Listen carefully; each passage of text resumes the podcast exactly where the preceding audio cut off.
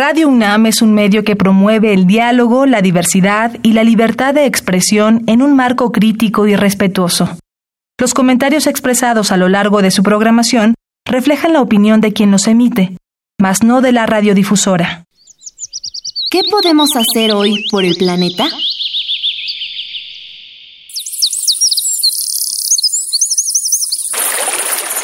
Consulta opciones para evitar el uso de pesticidas en tus jardines o plantas.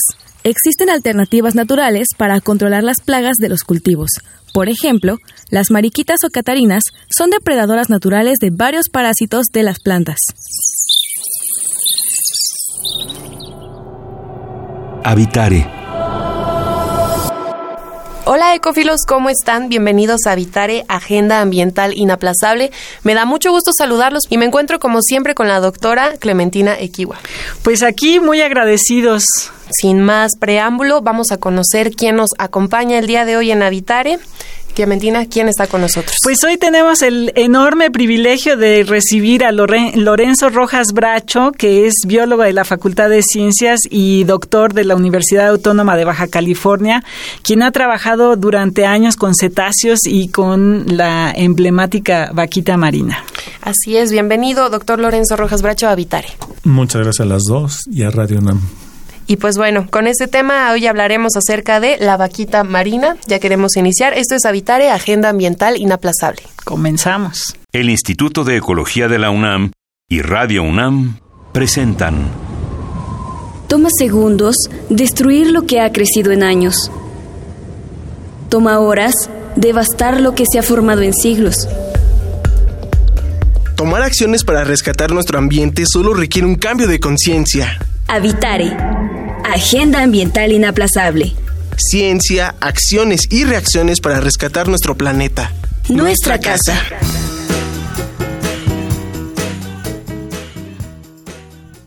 Bueno, pues Clementina, platícanos un poquito más acerca de nuestro invitado del día de hoy. Bueno, pues ¿En dónde puede uno vivir si trabaja uno con mamíferos marinos o precisamente con, con un animal como la vaquita marina, más que en Ensenada o en Baja California, ahí muy cerquita de ellos? Y Lorenzo ha trabajado con diversas instituciones y ahorita está trabajando para el programa de las Naciones Unidas para el Desarrollo, el PNUD. Bueno, pues Lorenzo, la primera pregunta que yo quería hacerte en este tema, porque al escuchar Vaquita Marina vienen a nuestra mente ya varias campañas que se han hecho gubernamentales y no gubernamentales para evitar su extensión, su extinción, perdón. Pero en ese sentido yo quisiera preguntarte, ¿hay alguna función dentro del hábitat que cumpla la vaquita? Porque siempre pareciera que es lo que nos da mayor importancia para saber si la preservamos o no. Sí, esa es una pregunta que me han hecho varias veces y digo yo que es una, una mala pregunta en el sentido de que le estás poniendo un valor económico a lo que quieres conservar, ¿sí? Entonces, si no tiene un valor económico directo, que se extingan, ¿no? tenemos ahí por ahí alguna legisladora que dijo que si el ave, el águila mexicana no se hacía caldo con ello para que la protegemos, ¿no? Entonces es una visión muy una muy corta o muy simplista muy simplista no y este y, también digo si solo vamos a conservar lo que tiene valor inmediato para nosotros eh, un valor económico pues el mundo va a acabar siendo el estacionamiento de cualquier supermercado, ¿no? Con unos cuantos arbolitos y patatín patatán, ¿no? Hasta ahí. la vaquita, y, y, lo platicamos antes de entrar al programa, es verlo más bien como si tuvieras un carro. Y ese carro funciona perfectamente bien, pero un día le quitas una puerta, otro día le quitas otra puerta, le quitas el cofre, los vidrios, los asientos traseros, pues el carro se va a seguir moviendo, pero ya no va a ser el mismo carro. Claro. Es decir, la vaquita es un elemento funcional del ecosistema, es parte de la biodiversidad del planeta, hay que conservarla porque está ahí. Claro. Incluso se vuelve una visión pues muy estética, ¿no, Clementina? Porque pareciera que protegemos a aquellas especies que nos parece que son hermosas, que cumplen alguna función de atracción turística y no realmente por solamente preservar la especie. Claro, porque eh, especies como la vaquita marina, al final de cuentas, nos están diciendo este ecosistema está en pues relativamente buen estado de salud. Mientras esté ahí la vaquita marina y de repente tengamos la agradable sorpresa de verla o de tener noticias de ella, pues es que el ecosistema sigue funcionando, ¿no? Si no, quién sabe qué va a pasar, ¿no? Eh, que hay que se esté comiendo peces muertos, no sé, ¿no?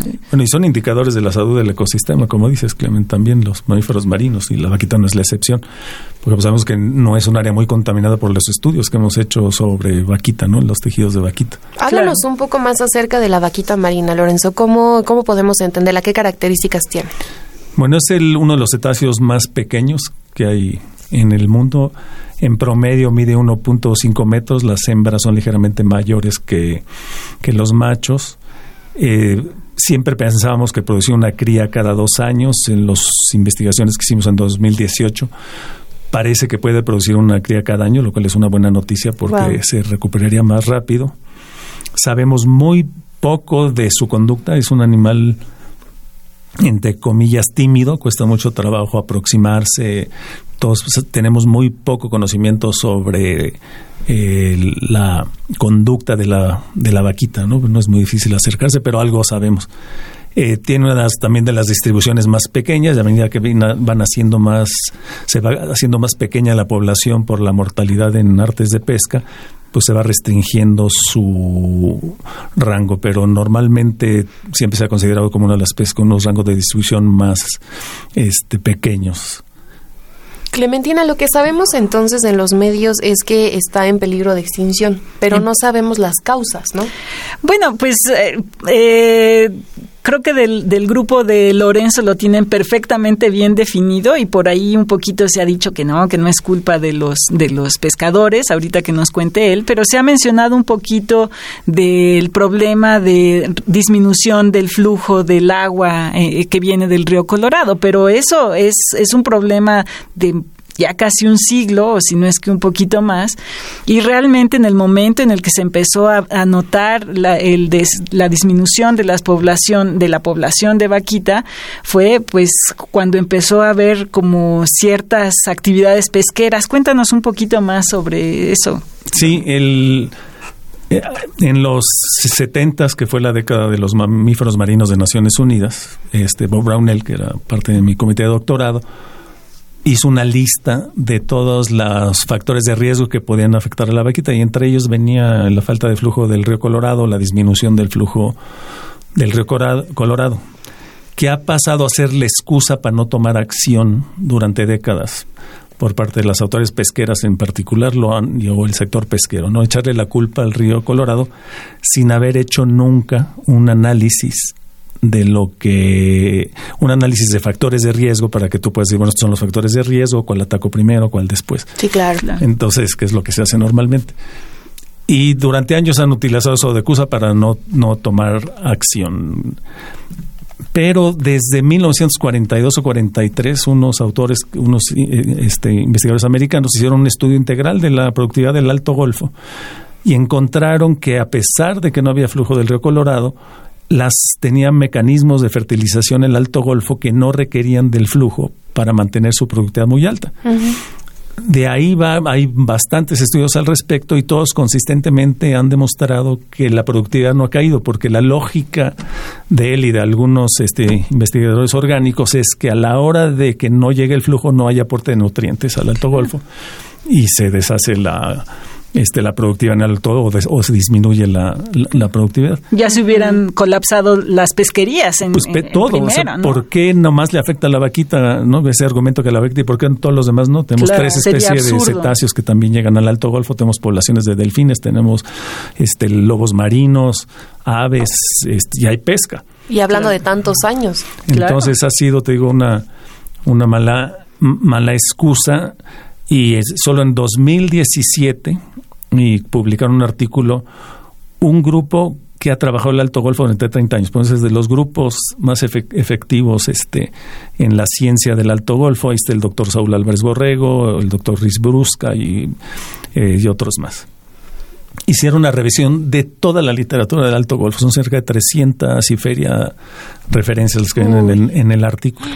Y al final concluye, no hay evidencia que indique que la falta de flujo del río Colorado ha afectado a la vaquita. Y si los que opinan eso es solo para desviar la atención del factor real que es la pesca incidental en el Alto Golfo. Y porque también el manejo de las pesquerías ha sido muy errónea, o si es ni siquiera errónea, ha habido muy poco manejo de las pesquerías. Un ordenamiento pesquero en el Alto Golfo siempre ha fallado. Entonces, más fácil esconder eso y echarle la culpa al recolorado. Pero al hablar de la pesca, entonces, estamos entendiendo que pescan o cazan a la vaquita marina o qué es lo que ocurre.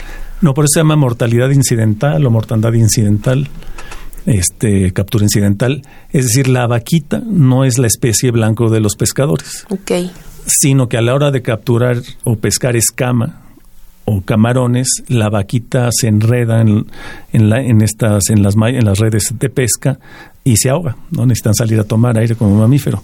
Ahora, este no es caso único de la vaquita. El factor de riesgo que más le afecta a todos los cetáceos, particularmente a los costeros a nivel mundial, son los artes de pesca. Ahí es donde se enredan alrededor de 600 mil mamíferos marinos al año, es uno de los cálculos, y que mueren ahogados. Entonces, no es, o sea, lo raro es que la vaquita en una zona de alta pesca no se muriera en las redes de pesca, ¿no? No se extinguiera antes, ¿no? Técnicamente. que efectivamente, por ejemplo, la norma dice que la pesca de camarones con redes de 200 metros. Por distintas razones que se pueden discutir, los pescadores no la usan, dicen que es, es ineficiente pero se, muchos usan kilómetro, kilómetro y medio de red. Si piensas que hay mil pescadores y hay mil redes de mil kilómetros, lo que tienes es una barrera para la circulación de las vaquitas o para el movimiento de las vaquitas. Entonces pegan, se enmayan y se ahogan. Tenemos pocos estudios, pero tenemos un par de observaciones de pescadores que nos dijeron que cuando se enmayó la vaquita o se enredó la vaquita, se murió rapidísimo. O sea, el estrés las afecta. las afecta profundamente y eso lo vimos en un proyecto que hicimos.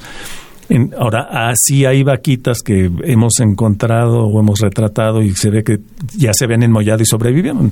hay, algunos individuos que, que pueden sobrevivir y los últimos que estamos viendo son justamente estos, los sobrevivientes, los que se adaptaron a, a poderse escapar de las redes, que no quiere decir que se escapen todo el tiempo, algún día se ahogarán. Y además lo que tú nos comentabas, Lorenzo, es que son, eh, pues, muy difícil de avistar, ¿no? No puedes tenerlas en control, por ende, para estudiarlas y todo.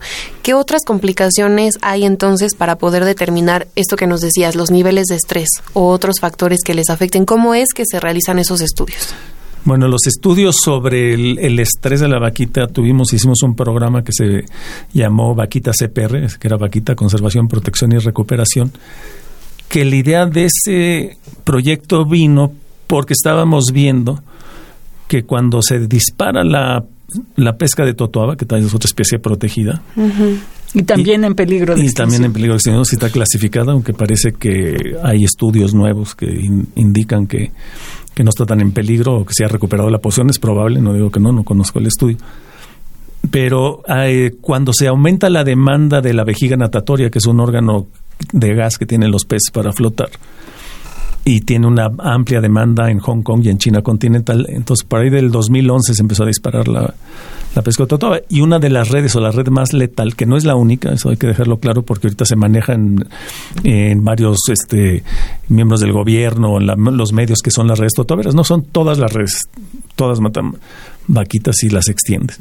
Pero la totoabera es particularmente letal porque la luz de malla es el tamaño del cuadrito que compone la red. Si nos imaginamos, imaginamos una red de tenis o de ping-pong, ese, los cuadritos que forman la red entre los hilos que la, que la tejieron se llama la luz de malla. Y la luz de malla de la de las redes totoaveres es del mismo tamaño que el diámetro de la cabeza de la vaquita. Es que la totuaba es casi del mismo tamaño. Son casi del mismo tamaño las dos, entonces pues se, muere ahí en, enredadas las vaquitas y eso llevó a la, a la población que se nos fuera para abajo, sí, venía bajando de los 97, 8% anual y de repente se nos vino a 38.8% anual en los últimos años. Es decir, pues hemos perdido del 2012 creo que fue el, artículo que publicamos a 2018 el 99% de la población prácticamente en unos cuantos años. Entonces sabemos que te puedes perder las poblaciones así de rápido. Entonces la única manera de evitar la extinción de la vaquita es este eliminando las redes agalleras y del maya. Pero bueno, volviendo a tu, a tu pregunta, como vimos que se estaba disminuyendo la población, la detectamos muy a tiempo porque aprendimos cuando trabajé, yo estuve en los comités para el delfín del río Yangtze, el Baiji, se nos fue muy rápido. Las poblaciones se nos pueden ir rapidísimo. Podemos hablar un poquito más acerca de esto, Lorenzo, adelante, porque lamentablemente tenemos que hacer una pequeña pausa, pero justamente lo que tú dices, pasó de ser un daño colateral de algunas acciones a un problema principal, Clementina. Claro, sí, es, es, y que a todos nos tiene en vilo. Claro que sí. Sigan con nosotros, estamos hablando con el doctor Lorenzo Rojas Bracho sobre la vaquita marina. Esto es Habitare, Agenda Ambiental Inaplazable. Vamos a escuchar La biodiversidad y yo y regresamos. La biodiversidad y yo.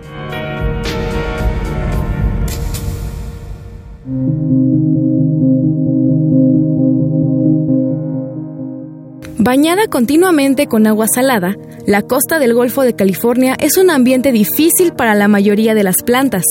Sin embargo, el pasto de nipa resiste la salinidad del mar y florece en este duro hábitat. Sus nutritivos granos, los cuales se comparan con la alfalfa por su alto contenido de proteínas y carbohidratos, sirve de alimento al pueblo cocopa y para pequeños mamíferos, reptiles y aves.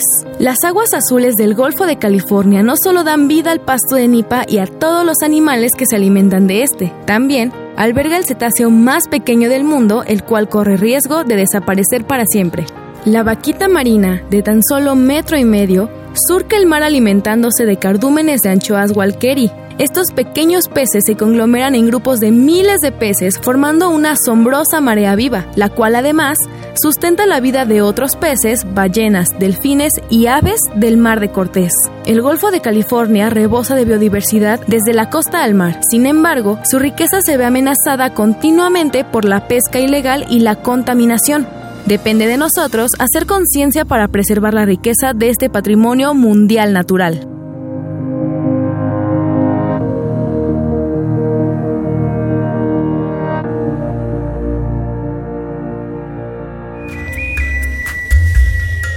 Escuchas Habitare, Agenda Ambiental Inaplazable.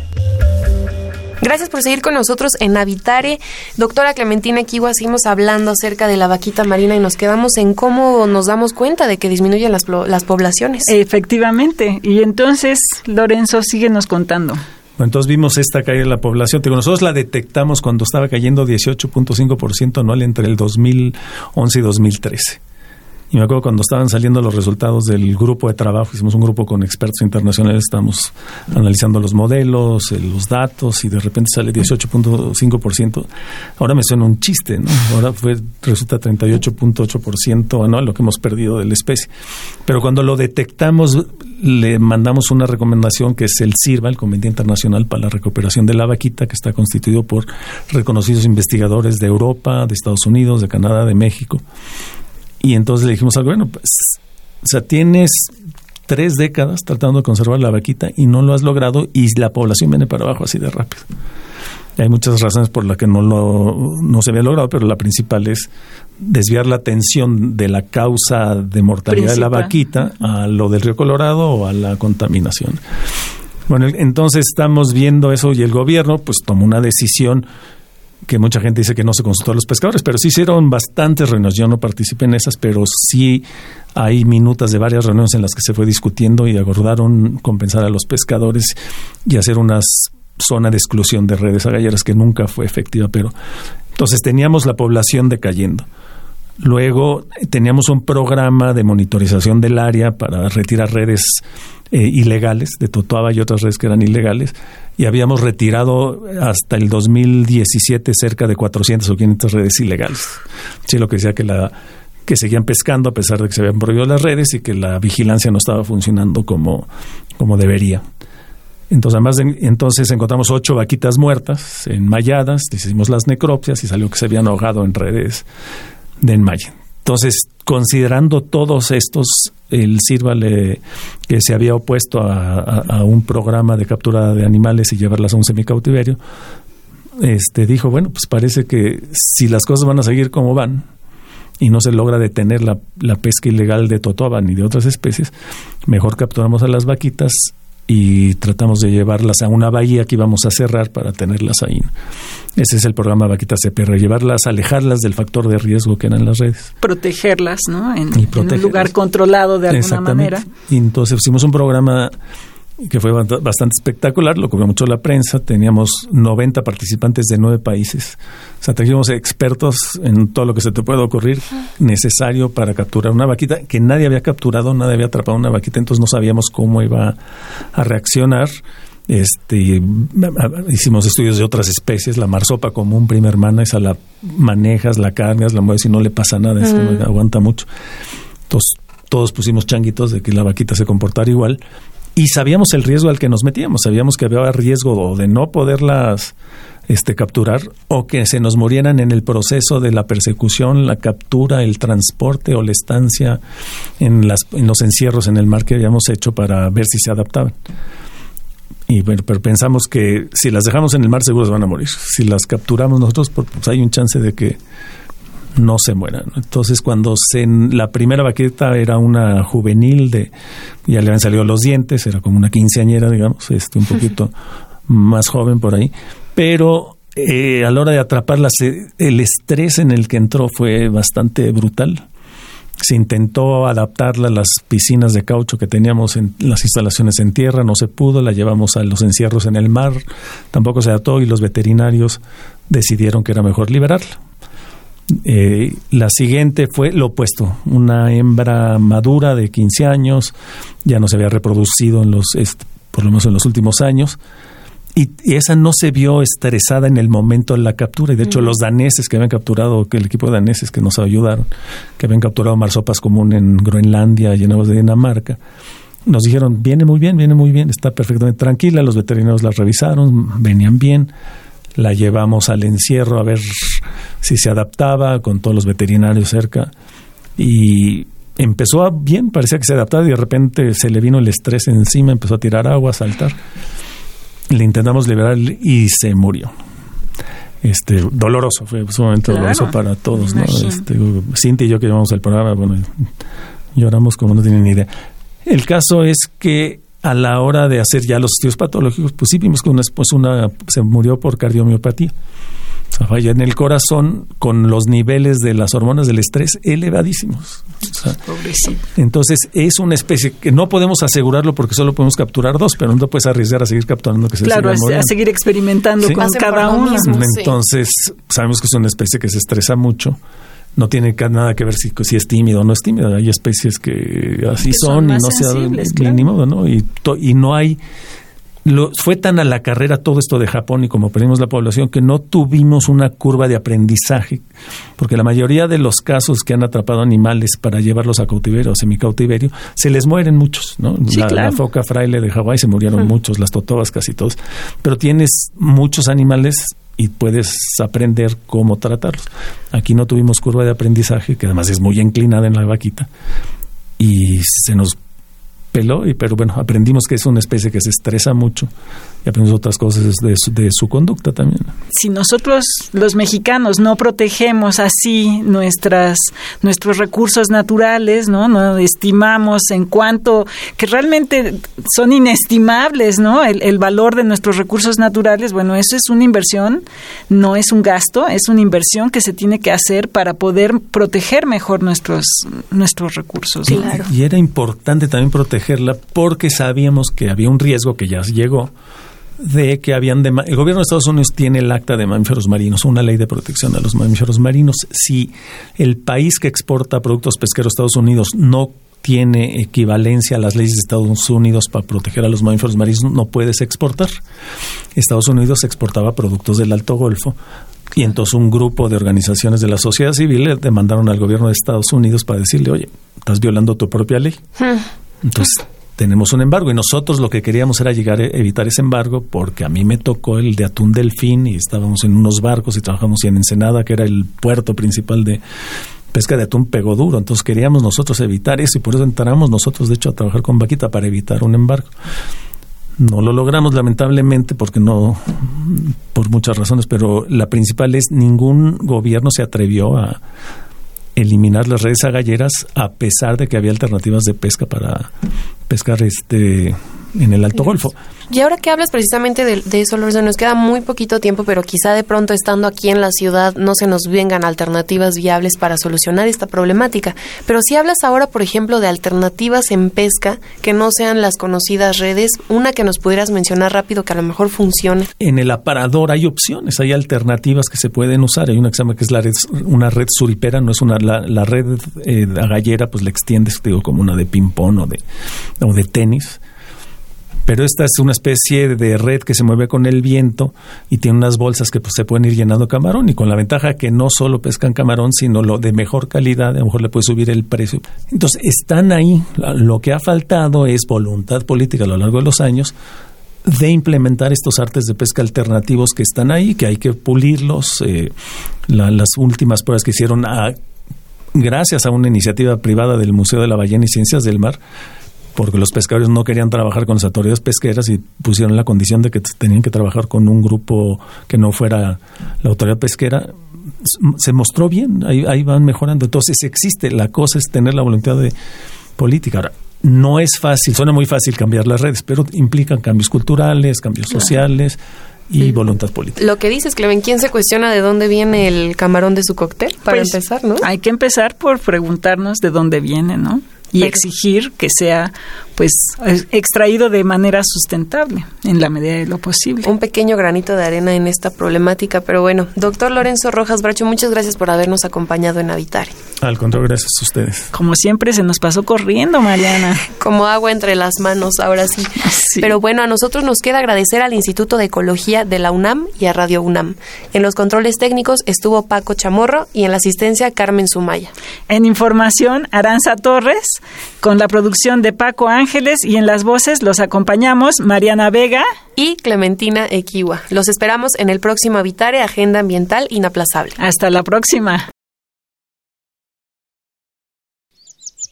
¿Qué podemos hacer hoy por el planeta?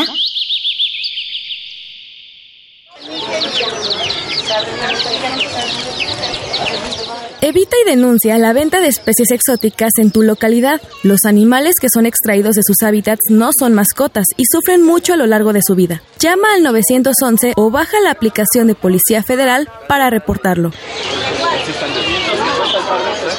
Visita ecología.unam.mx para obtener más información sobre el tema de hoy. Y si quieres escuchar todas nuestras emisiones, entra a radiopodcast.unam.mx. Radio UNAM y el Instituto de Ecología de la UNAM presentaron Habitare, Agenda Ambiental Inaplazable